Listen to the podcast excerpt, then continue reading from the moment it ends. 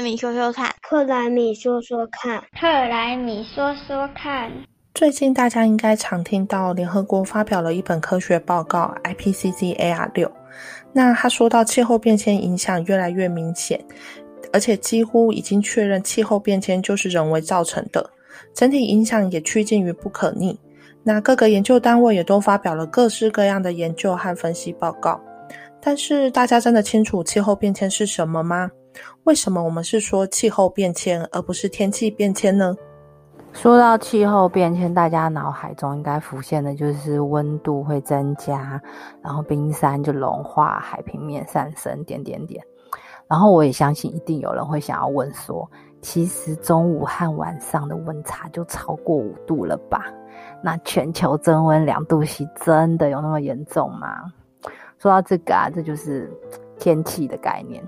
可是你看哦，就是我查的资料啊，台北市一九九一到二零二零这三十年间的年均温是二十三点五度 C。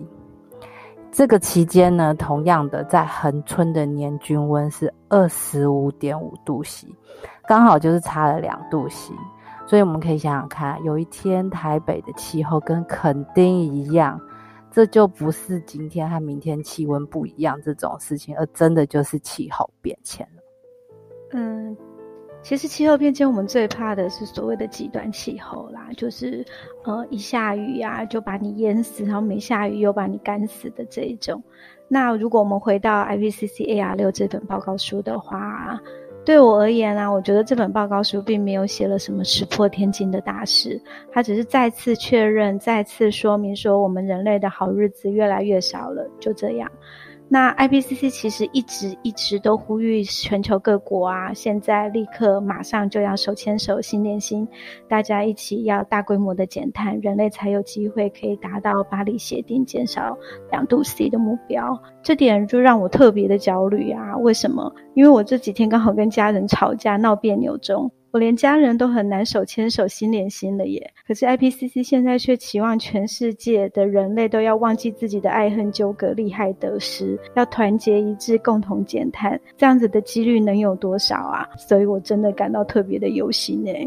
我觉得这次 IPCC 的这个 AR 六的报告啊，它是非常具体的指出，我们人类活动产生的温室气体排放呢，已经造成一点零七度的呃地球的。地表温度的增加，那极有可能在二零四零年之前呢，就会造成一点五度 C 的这个温升的警戒线。所以就是呼吁我们人类不要再增加温室气体的排放。大家听过就是近零这件事情，因为一点五度 C 的升温的警戒线可能已经不到二十年了，所以在减碳的行动呢，也没有任何理由可以拖延。对啊，虽然感觉非常的紧迫，可是我还是有种觉得是只有我们同温层在鼓噪的感觉耶。因为我之前有追风做了一个 AR 六的 YouTube 介绍短片，觉得 YouTube 平台真的只是娱乐平台，但其实 YouTube 是世界第二大的搜寻引擎了。呃，像气候变迁这种暗黑又沉重严肃的主题啊，订阅率真的还蛮低的，吸引大众的注意，我觉得实在是有点太难。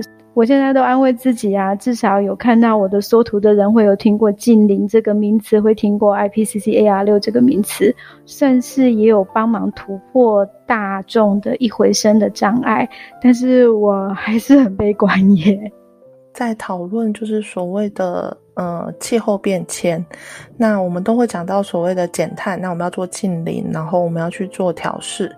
那这个部分对我来讲，其实这本报告其实就是科学家给大家最后的一个警示。那他们是用科学模式来模拟未来的环境状况，设定不同的情境，那提醒大家要加快速度，降低温室气体的排放。同时，我们面对持续在变化的环境，也要做好准备，那去做相关的调整和适应。就像我常常在讲的，啊，就是调试其实就是北风和太阳的故事。大太阳的时候我们要脱衣服，那风刮大风的时候要穿风衣，下大雨要撑伞一样，其实就是去做所谓的调整和适应就好。尤其啊。那其实我们就算达到了近零，因为温室气体在大气中是有延迟性的，大概是一百年。也就是说，我们现在就算达到了二零五零近零，极端天气还是会陪伴我们一百年以后才会渐渐缓和。所以在这种情况之下，减碳很重要，没错。但是我真心觉得，对个人而言啊，调试其实更重要。诶，调试这种东西，就是当意外比明天先来的时候。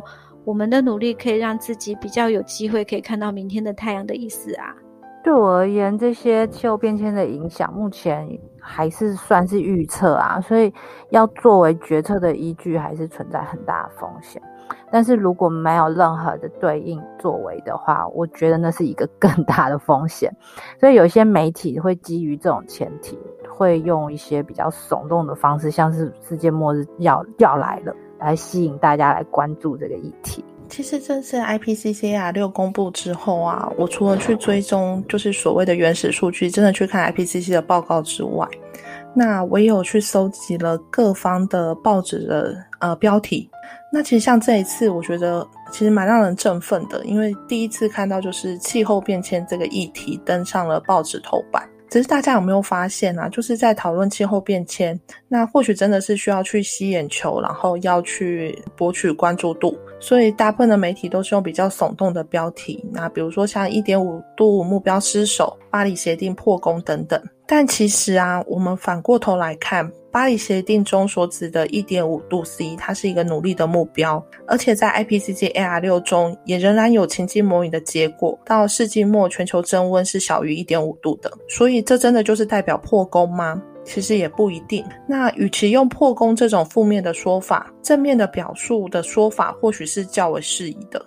我。觉得是诶，像我自己要做 YouTube 啊，所以我的资讯来源必须要没有争议，所以我需要多方比较各种资讯来源，然后找到最原始的官方链接来进行求证。可是啊，我就有很多同学就跟我反映过，拜托你不要引经据典了，We don't care。所以我觉得媒体就是非常了解大众的口味，在这个年代啊，标题不下的耸动，它就没有办法吸引到人的观看。其实想想现在连小孩都在。看对我这个中年阿桑而言，非常重口味的什么《惊奇的巨人》啊，《鬼灭之刃》啊，早就养大了这些大众的胃口，所以他们都超级重口味。所以我觉得媒体他为了要博眼球，他都要下很惊悚的标题，不然收视太低，根本说不定下次 IPCC 报告书出来，它只剩下一句话，或者是完全跳过，那更不是我们想要看到的结果吧。在看气候变迁议题的时候，我会觉得去选择正确资讯。讯的来源非常重要。那与其我们跟着风向去走，其实我更想要自己找到原始的数据或者是官方资料后再下判断。像之前我有个国中同学就问我，海平面上升之后啊，那连总统府都会淹没，他觉得很焦虑，他想要去山上找房子。那个时候我就反问他，你有没有看到资料的来源是哪里呀？